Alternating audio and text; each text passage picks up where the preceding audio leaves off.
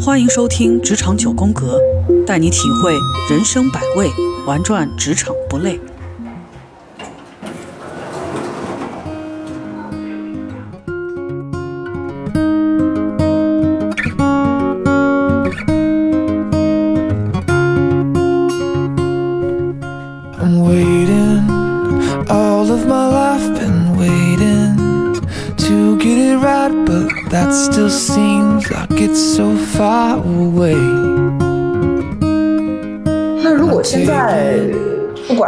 作为职场人也好，还是作为创业者也好，在应对他自己工作的不确定性的这个事情上面，除了像刚老师、刚刚赵老师说的，啊，我们能了解这个市场到底他对这个技能的需求走到一个什么样的程度了。嗯。那如果说有一些人呢，他觉得，就比如说现在有一些行业，比如说房地产行业，啊，啊，甚至说有一些啊，我们所谓的这个教培行业，嗯。那它其实整个行业都受到了非常大的这种颠覆的时候，这其实就是已经是一个非常大的不确定性了。嗯在这种时候，应该可以有一些什么样好的方法？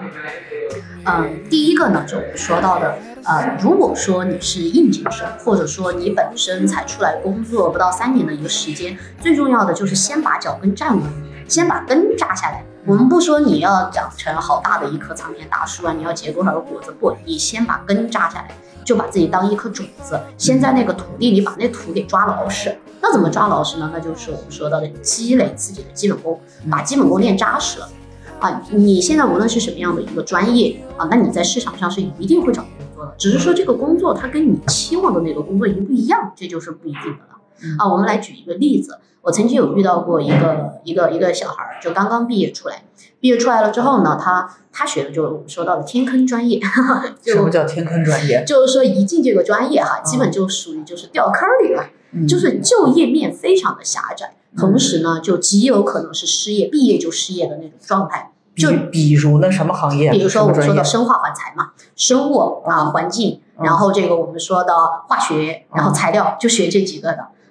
就是如果说，因为他们整个的这一个行业呢，它并不是属于一个什么像现在新能源的这种欣欣向荣啊，需要广大的人的一个行业，它不像以前的那种计算机门槛低哦，大家都能进去，进去可能奋斗个几年都是高薪，嗯。就是这种风口它永远都没有赶上。嗯他们就是这几个专业，它是传统的这种理工科的专业，嗯就我们说到的天坑专业啊，哦天坑专业。那有些孩子呢，他就是进入到这个天坑专业之后，再加上自己家里又没有什么背景啊，没有什么人脉给他支持，他就会非常的混乱，因为他就不知道自己在市场上能去找什么工作嗯啊。一进市场没发现人家有招这个生化 环材的，对，这个时候呢，我就会呃鼓励他，就是去积累他自己的基本功。你比如说像呃那个小孩儿，他就是一个天坑专业生化环材里面的某一个专业哈，嗯然后呢，在这个他就在这个就业的过程中，他就遇到了很多的这个呃，就是我们说到的这个碰壁，就屡屡碰壁，遇到了很多的困难阻碍，他就他就觉得自己他就开始怨。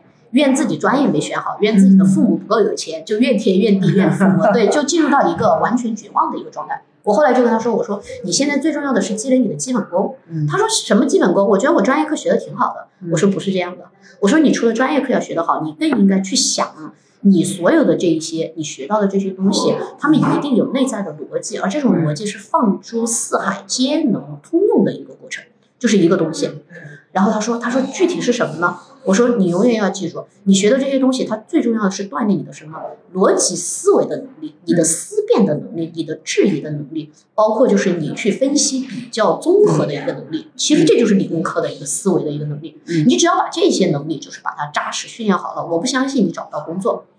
后来呢，他就听了我的这个，他把他的那一些能力啊，经过他自己所谓的啊，他说他闭关修炼啊，他去他去抽象去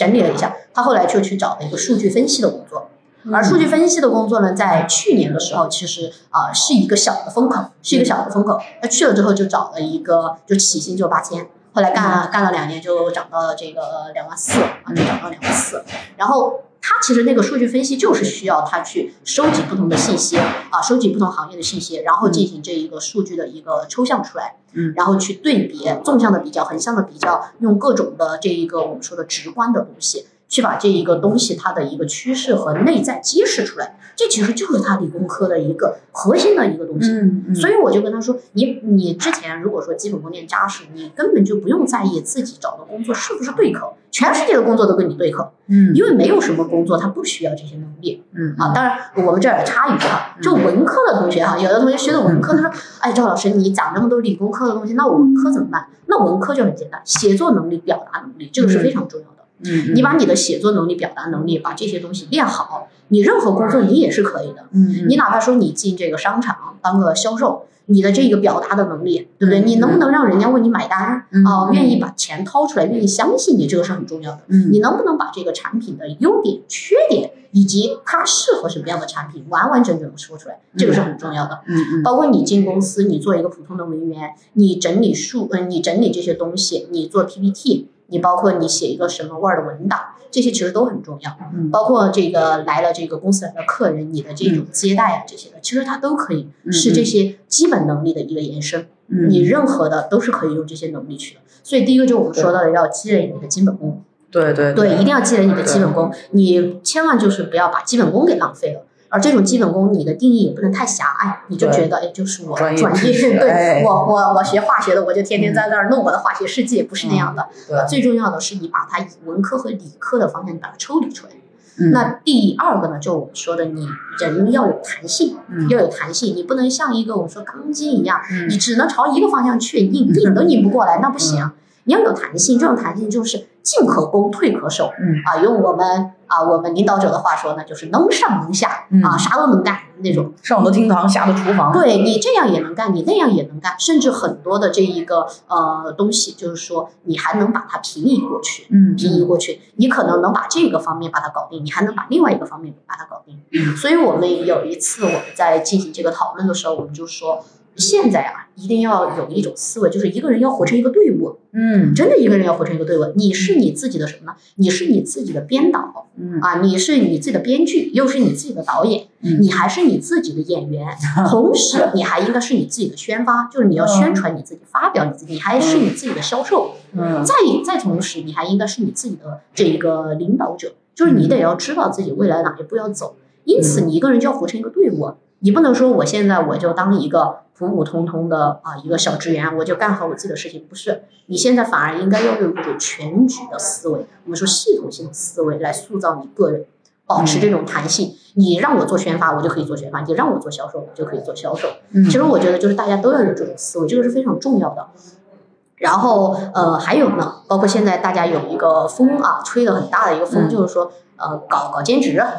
搞搞这个斜杠青年，对搞副业。对啊、我其实对这个我是持一个保留的态度。嗯呃，有些副业呢，呃，我们暂时先不要去碰，就是所有让你先交钱，再怎么怎么样的那种，嗯我们我建议大家都不要去碰。你的这个副业，它应该是由你本身的这一个本职工作所延伸出来的另一个细小的分支。嗯你比如我做教育，那我做教育，我可以延伸的副业，我可以给企业做这个员工的关怀，我可以去做教培，甚至呢，我还可以就是呃，我们去像我们做播客这种，我们谈一谈心理学相关的，包括我自己做一个自媒体啊或者怎么的。就是你所有的这种副业，它应该是基于你本职工作当中所抽离出来的一个小分支，一个一个你做着不费劲儿的小分支，嗯而不是说天壤之别。比如说，你白天是一个企业的一个什么打工人，你晚上是这种夜店啊、这个这个这个什么卖酒的销售，其实不是这样的。这样的反差，它会给你带来很大的这个心理上的一个矛盾感啊，心理上的矛盾感，这个它不叫叫兼职副业，对你你这个它会浪费你很多的时间。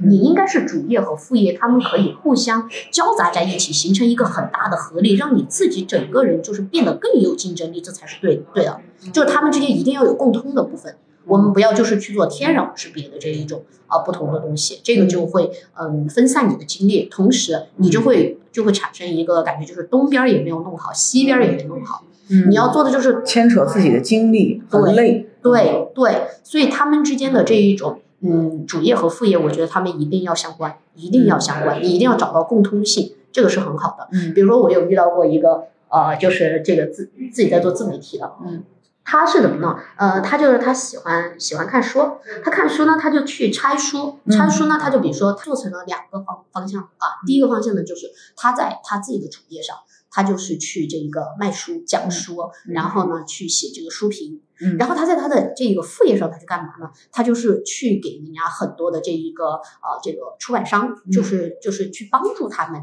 去介绍一些书，就是去给他的读者介绍一些书，嗯。包括还有呢，他自己自己还在写一些书啊，嗯比如说他通过自己的某一些的一些经历啊，他自己的积淀，他可以写一些我们说到的方法类的书，嗯。他也可以就是说有一天他可能闲着没事儿，他去写个小说类的东西，其实这个到最后都会对他的本职工作形成一个推动力，嗯。就是他不断的在表呃锻炼自己，我们刚刚说到的基本功、嗯。表达能力、写作能力嗯。啊，这个其实就会让他的未来的这个职业生涯就越走越远，就越来越好。所以我就是推荐，就是大家就是一定要找到你主营发展的一个方向，而在这个方向之上，我们去分出就是小的几个方向，然后拿这种小的方向来做分支。所以我说嗯。副业和主业之间一定要相关，这是我的一个建议。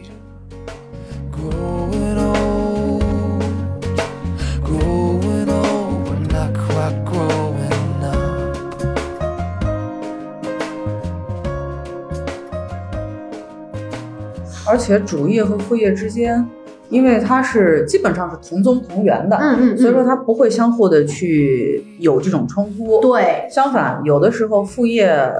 在做的这个过程里面，他在把它呃用另外一种形式实践出来的时候，也是对自己日常专职工作的一种更高维度的复盘哎对和梳理。所以说，他真正的在这个行业里面把它吃透了，对，弄弄完全是弄清楚了的。嗯，所以说才能够让自己的主业和副业都同时能够相互的并行，哎对。而，且还相互的促进。是的，哎，我觉得这是一个非常好的建议。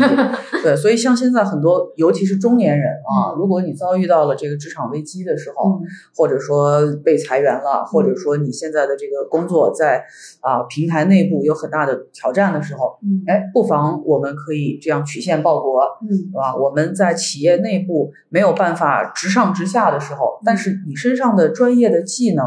你所经历的实打实的每一个案例，嗯你所经历的每一次谈判，甚至说你所遭遇的每一次失败，嗯这都是你非常宝贵的财富。是的，呃如果说我们能够把这些东西通过一种新的方式，不管是教别人也好，嗯或者说能够帮助到别人也好，我相信，就比如说，举个例子，我是一个做财务工作的资深的财务人员，嗯我相信这么多年财务管理的经历，让我懂得如何在企业管理的过程里面做好的他的这个财税呀、嗯做好他的整个的这个投资啊等等相关的。嗯但是也许这些经验对于很多刚刚进入财务领域的，嗯嗯或者说想要在这方面能够有深度发展的人，嗯。那，也许你就能够给他很多的帮助，嗯。很多的支持。嗯。所以你的知识不光能够用于你自己的工作，同样的，你的知识、你的经历和案例，嗯也可以让更多想要去提升的人得到成长。当然，这也是你自己的，算是一种知识付费的变现吧。对对对，其实我觉得这个点非常好。嗯嗯，这个就让我想到了，因为我就是那段时间我研究自媒体，我就发现这样一个特点，嗯你会发现自媒体上面的人，他他就会很明显的有这样的一个一个一个分层。嗯有的人呢，他就是觉得就是哎，我做颜值主播，我扭一扭，嗯跳一跳，我来的很快。嗯对，他其实就会就会就是说，他没有做好自己本职工作的同时，他反而他说我去开辟另外一个副业，我在那扭啊怎么的，他扭又没有专业的舞蹈人员扭的好啊。你包括我们说实话。对现在很多的这种颜值博主，他本身他可能本身就做的是跟颜值相关的工作，嗯，他有可能他就在我们说到的网红公司啊。嗯啊，或者说在这种他自己本身就做模特的什么什么的，嗯但是呢，呃，很多的人他就会跟风的去模仿，导致自己就是呃，就是画虎不成反类犬那种感觉。嗯但是你会发现，有些聪明的人他就会怎么呢？就像你说的，比如说我本身我是一个财务，那现在呢，我就来呃告诉职场小白，如果说未来你要做一个新的，也就是说你要进入我们的财务，你现在是一个新人，那么你要注意哪些点？别人打交道，我们经常说这个这个，一个是会计，一个是财务，是公司里最遭人恨的两个职位。对，就说你在公司当中，如果说你你跟这个其他的同事发生这种冲突的时候，你怎么样去解决？啊？包括呢，你也可以说，哎，我们这个做财务的，或者说做会计的，我们有一系列的一个流程，你需要掌握哪些流程对啊、再包括比如说你怎么样去调节自己的心态，嗯其实你可以从你自己的财务工作当中说很多。嗯，我一定要给大家说一个很那个的点，就是说你们永远不要觉得自己输出的东西没有价值。对这个世界上永远有三分之一的人他是不如你的。对所以你说的任何的话，你输出的任何的东西，你要相信对这个世界上的很多人而言，它是一定有价值的。可能是醍醐灌顶的。，对，嗯有的人就会说，我自己都觉得我自己这不好那不好，哎，我还去做什么自媒体，我还去说什么话，我去搞什么副业啊怎么的，我先把我自己搞明白。其实不是的，你反而你应该在这个过程中，我们说教学相长，嗯，你在跟他沟通教他的时候，同时你也会收到很多的反馈，你也会有其他的一些新的想法。因此，我们就说主业和副业之间，它应该是这样的一个关系，就是它是一个主业延伸出来的东西，嗯而不应该就是一个全新的一个领域。你全新的一个领域，你也也比不过人家那些就是深耕了很久的人。啊，当然这是我们的一个建议，嗯，对，嗯这是我们的一个建议，它是最快能够来副业的一个东西。对。其实刚刚赵老师提到了提到了一个词，嗯，呃，好像是就是能力的一种提纯，对，对，我们把它称之为能力的提纯。呃，不知道大家在二零二二年十月底的时候有没有看一场呃跨年演讲啊？现在这个我们商业圈的一些大佬比较流行举办个人的商业跨年演讲啊。我要跟大家分享的这场演讲呢，是我们国内非常知名的一位呃战略咨询专家，这个人叫刘润。这个刘润没有给我没有给我广告费啊，我只是说跟大家分享一下他我在里面看到的一个故事。呃，刘润在他二零二二年十月份十月底举办的这场个人演讲里面讲了两个故事。我相信讲完这两个故事以后呢，大家会有一定的这个触动。这第一个故事是什么呢？就是第一个故事有一个女孩子，她是咱们国内非常知名的一家房地产开发商的设计人员，她是从事建筑设计专业工作的。那么他也参与了公司很多大型的项目，比如说，呃，他参与了很多这种大型项目的设计。然后突然有一天呢，他想要去辞职，他做什么呢？他想要去做婚庆策划。嗯，我听到这个想法以后，我会觉得，哎，这是一种，这是一种怎么样的选择？其实会觉得他是在自贬身价。当时第一反应是这样的。当然，她在离职的时候，这个女孩子在离职的时候，她的老板呢也是在深深的挽留她、劝阻她。老板的原话就是说，就像之前乔布斯跟他的 CEO 说：“你到底是要卖一辈子糖水，还是要跟我去改变这个世界？”啊，当然，他的 CEO 就选择了跟他一起改变世界。所以，当这个女孩子的老板跟她说这句话的时候，你到底是想要跟我们一起去设计、去打造这种足以几十年甚至上百年去影响后人的这种作品、建筑作品，还是想要去折腾那些有的没的这个婚礼的这些事情？我相信多数人听下来都会觉得，哇，这个老板对她真好，讲的特别的在理。但是当时这个女孩子呢，她的思考的心路历程是怎么样的呢？拿现在的中国，不管是商业地产还是我们的住宅地产，还能有几个双子塔可以让你去建？嗯还能够有多少这种的建筑可以让你去做？嗯，这是一个现有的这个城市发展存量的问题。对，从另外一个角度上来说，难道一个做建筑设计的人他不能去做婚庆吗？嗯因为现在很多婚庆公司做出来的这个婚庆的结婚典礼啊，嗯，嗯，真的是让人觉得没有办法形容啊，这个千篇一律对，啊，这个甚至说整个的流程啊、话术啊都千篇一律，对对，千篇一律，没有什么新意。对，是吧？很多新人是希望我能够在一辈子可能就这么一次的婚礼上面，能够让我感受到一生记得一辈子的这样一个感动的时刻。独特对，专属于对，那是嗯我自己的婚礼。对，但是多半的婚礼的这个流程呢，都是让人觉得挺挺失望的。嗯所以说，这个女孩子毅然决然的投入到了婚庆行业。他经过前期一段时间在婚庆公司里面打工嗯啊工作，去了解他整个的流程和经验。嗯后来他自己开了自己的婚庆工作室。他能够把一场婚礼打造成一种什么样的高度呢？大家如果看了这个刘润的跨年演讲，它上面有配图，就是他在一个空旷的仓库里面营造出来了一个北非风格的啊，这边是仙人掌，那边是沙滩，后面感觉还有蜥蜴在爬，一种非常西部狂野风格的这种婚礼。他还可以去打造，就是通过光和影不同的线条之间所勾勒出来的非常诡异，但是非常炫酷的这种光影效果。嗯，这是只有学建筑的人才能够去思考到的、构思出来的，并且实现出来的这种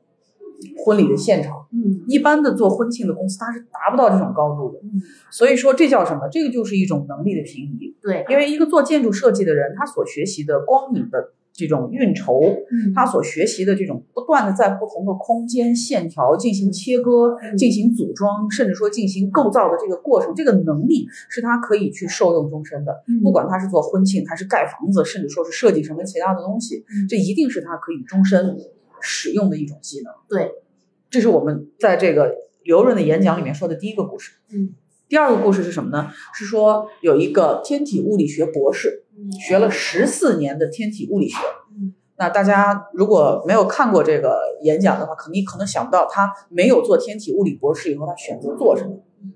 他自己开了一家家装公司，室内装修哈。你看现在市场上多少室内装修公司打得头破血流嗯，尤其是疫情三年垮了多少公司，他为什么还要毅然决然的再去挤到这个行业里面呢？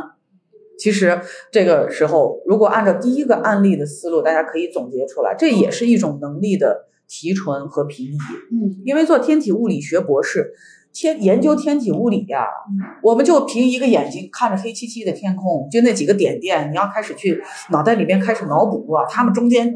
隔了多远的距离、这个星星它上面的这个空气是怎么样啊？它有没有空气？它的地质是怎么样的？它的温度是怎么样的？它经历了一种什么样的演化的过程？我觉得想象力之丰富，对对，想象力之丰富，这是他的第一个特点。嗯。第二个特点呢，因为做博士，他有很多的项目管理经验，嗯。啊，从项目的申报、资金的这个项目启动资金、运作资金的这个审批，嗯到整个项目流程里面的设计、推进、总结，包括整个的报告、论文的成型，嗯，它是经历了非常完善的项目统筹管理的流程的，所以他在管家装公司的时候，因为家装呢前期的设计、采购、嗯施工、后续的这个售后，它不是一体的，嗯就是各个有自己的这个小团队儿啊，我的施工队儿啊，我的采购人员，我的设计设计人员，它是相互断层的，所以说会增增加很多的沟通成本和这种运作的风险在里面。但是我们这位博士，他有非常强的从头到尾的一体化的系统管理经验。对，所以他设计出来的房子，那绝对不是一般的设计师能设计出来的，啊，诗和远方啊，星辰大海，是吧？所以如果说你要是请这样的一个人去给你设计你的房子，而且你的这个施工过程呢又如此的有保障，就会提升你的整个体验感。对，那你说这样的家装公司，你为他多花点钱，值不值呢嗯？肯定是值的嗯。所以通过这两个故事，其实就是不断的在印证刚刚赵老师说的这个词是什么呢？就是能力的平移。对，不管你现在是做财务工作的，甚至说你哪怕就是做某一类岗位的技工的，嗯你一定会有一些能力是可以把它抽取出来，运用在一个另外新的领域里面的。嗯所以这个也是我们所说的啊、我能够去杀出重围，嗯我能够去拒绝内卷。嗯我们所说的拒绝内卷，不是让你躺平，内卷的反义词不是躺平，嗯不是你卷吧，你卷吧，我不卷了，我就躺平了，我日子也不过了，我破罐子破摔了，嗯而是说，当他们在头破血流的内卷的同时，嗯，你能够独辟蹊径，是你能，够降维打击，是你能够用自己最优势的地方，让一个新的行业焕发不一样的生命力。嗯我相信，如果用这样的思路去做的话，不不光你的经验不会浪费，嗯。同时你可以让一个也许已经走到尾声的行业嗯。重新焕发出来对，不一样的生命。说得太棒了，对对，我可以让自己向内思考，嗯。多去思考一下自己能够有一些啊、什么样的新的尝试，也许这就是你的下一个创业的思路，下一个创业的方向。嗯。哎，也许下一个啊、这个咱们国内的某一些独角兽，可能就是就是你打造出来的。所以说，我们刚刚像赵赵老师说到的，面对不确定的时候，我们首首先从心态上面嗯。要有足够的这种平和，对。啊，先不要慌，对。啊，遇事遇事先不慌，先拍个照，哎，先发个朋友圈儿，是 吧？对，然后同时呢，哎，在日常的工作里面，该有的基本功还是要打扎实的。然后，刚刚赵老师说的，不管是你自己本职专业的能力嗯，啊，那我们同时可能还会说到的一些逻辑思维的能力，对，表达的能力，甚至说包括一些与人沟通的能力、对对对销售的能力、去是激励别人的能力、演讲的能力。对，其实这些能力就是你哪怕出去送外卖，嗯，你如果是一个善于表达、善于交际的外卖外卖小哥，嗯我相信你的订单、你的整个的职业发展也会比别人发展的更好。是的，是吧？打好自己的基本功。嗯第三个呢，就是刚刚我们一直在提的一个重点的问题，就是能力的平移，嗯知道自己有什么，对哪些东西能够拿来把它发光，对，能够把它放大，对能够成为新的技能的加持。这样的话，嗯，双剑合璧，对你一定会焕发出不一样的事业的新生命。在这个基础上呢，其实更多的还是需要我们自己向内求，向内求。当你遇到不确定性的时候，呃，你埋怨你的老板，你埋怨你的父母没有办法给你身后准备十八个亿，等着你去回家继承，这个都没有什么意义。对，最重要的是清楚自己有什么，自己能做什么，嗯，才是我们对抗不确定性最好的方式。是的，是的，行，呃，我们今天其实也是总结了一下，在疫情三年以来，我们大家在生活上的一些变化。其实说白了，我们这些变化就是因为我们遇到了疫情这样一个很突发的事件，嗯还是我们没有办法去保证后面不会遇到类似的问题，嗯有可能是疫情，有可能是其他的事情。嗯，但是今天我 Grace 和赵老师都是希望能够让大家去具备一种内心的思考模式。嗯这个思考模式，嗯，就是我们刚刚说的如何和不确定和解。对，对，如何和不确定和解？不确定，它是不确定的，但是你是可以确定的。嗯但是你的这个确定不断的优化，不断的成长，不断的壮大的。嗯所以呢，如果说大家在日常的工作里面遇到了什么困难，遇到了什么瓶颈的时候，不妨坐下来，打开我们的职场九宫格，听 Grace，听 Satan，听赵老师和我们所有的嘉宾一起来说一说我们的想法啊，哪怕听听别人的丧的事情，可能对自己来说就会觉得哦，原来丧的不止我一个人。是的，是吧？是的，心里也会舒服很多。好的，那最后看赵老师还有没有给大家的一些什么样的期待呀？呃，一些什么样的小的建议呢？啊，我最后给大家的小的建议呢，呃，我给大家推荐一本书，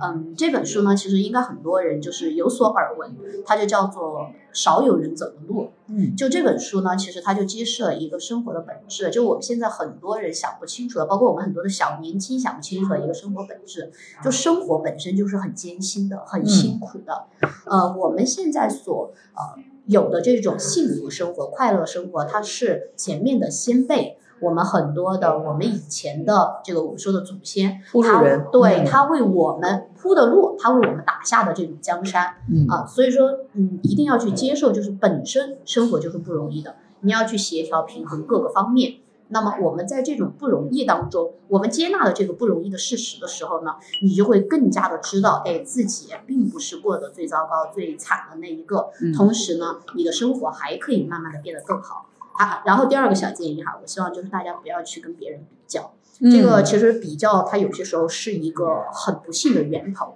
对它会给你带来很多的不幸福感。嗯，我有一个例子，我每年讲课，我在高校讲课，我都要讲。我说有一个人，他在公司里面，他工他辛勤工作了一年，他的年终奖呢发了一万多，哦，他很高兴啊，因为一万多超出了他的想象力。嗯他本来以为我可能我的年终奖就个几千块钱或者几百块钱啊那种的，但是呢，他本身他一万多，他其实他可以很高兴的回去跟他的这一个什么妻子呀那些去分享啊怎么的。哦，就是他有他后来他去公司去问的时候，他就发现他的同事发了两万多，他一下就不高兴了。他觉得甚至自己拿到的那个一万多都不是让他很开心的，嗯所以这个时候我就会问那些大学生哈，我就会问他们，我说，你说为什么同样都是一万多块钱，他前后的这个差距，这个心态的变化就有这么剧烈和明显呢？因为以他自己作为坐标，其实一万多块钱他觉得挺挺好的，但是他要以别人去作为目标，他以别人作为目标的时候，他的心态就会失衡，他会把自己原本得到的东西而认为它是一个不快乐的东西。嗯所以我就是要跟大家说，不要去跟任何人比较，我们只跟自己比。只要今天的自己啊，就是只要今天的自己比昨天的自己进步了一些，嗯只要自己的今年比自己的去年更好了一些，那么我们都值得为自己鼓劲儿加油、嗯啊！不要过多的去苛责你身边的人啊，比你的成长速度快多少多少，别人做了什么什么样的事情，那别人我们说的吃苦啊受罪的时候，咱也没看见，咱也不知道，所以平时见人对喝酒吃肉，没见人挨打的时候。对，就是只见贼吃肉，没见贼挨打，就我们的那句古话。所以嗯呢，我就是给大家说的，就是不要去和任何人比较，我们只跟自己比。嗯，更不要去和太那种我们说到的，就是你看到的太光鲜亮丽的东西去比较。很多光鲜亮丽的，包括现在自媒体上的很多东西，它都是打造出来的，对，它不是真实的啊，它不是他真实的。只会给你制在制造焦虑。是的，嗯，包括我们的职场人当中，有一些同学可能就会觉得，哎，我这个工作了几年，我怎么没有我同事混得好呀？或者我没有我以前的同学混得好呀？包括有些宝妈，我最近也有遇到有些宝妈，她生完孩子之后呢，她重新回归职场的时候，她会觉得，哎，自己没有以前的自己的那一种就是下属啊混得好呀，速度快呀怎么的。其实你这个时候自怨自艾都没有用啊，或者说你去怪谁都没有用。这个时候我们就是应该去想。我接下来我怎么样去做？我怎么变得比以前更好？啊，我我曾经我就开导过一个宝妈，我就说，起码你现在有工作，比你原来没有工作是不是好了很多？你现在有收入，是不是比啊这个手心朝上问人家要钱，是不是好了很多？我说你现在重新回归到这一种职业生活当中，你有自己的这个生活节奏，孩子也会看到一个积极向上的妈妈，是不是更好了很多？同时你还应该想，你现在有了一个这么好的一个宝贝，对吧？你还比别人多了一份这个幸福、快乐和牵挂，是不是又比别人好了很多？所以我就是要给大家说，多看我们拥有的，多去感恩生活给予我们的，而是少去少去跟别人去比较，因为比较的起点就不一样，那个水平线就不一样。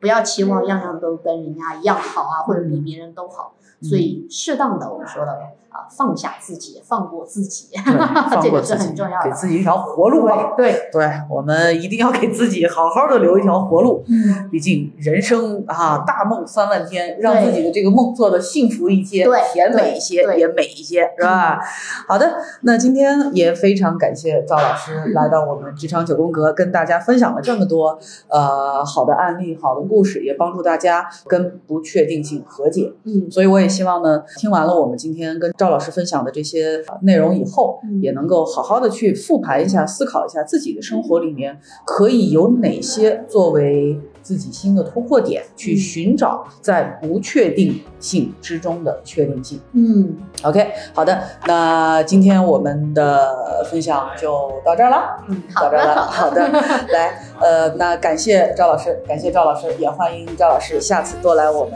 职场九宫格，多跟大家分享一些好的故事、好的知识。好的，好的，好的，职场九宫格，体会人生百味，玩转职场不累。欢迎你的下一次的参与和聆听，我们下次见，拜拜。好，拜拜，拜拜。嗯，拜拜。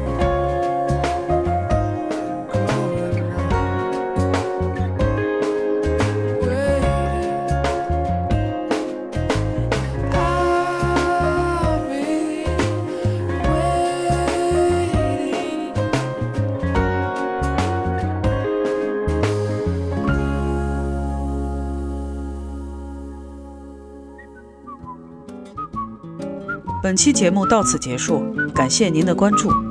如果您期望得到更多职场干货或者更多相关话题的探讨，请添加节目下方微信号“职场九宫格”，带给你不一样的精彩职场和生活。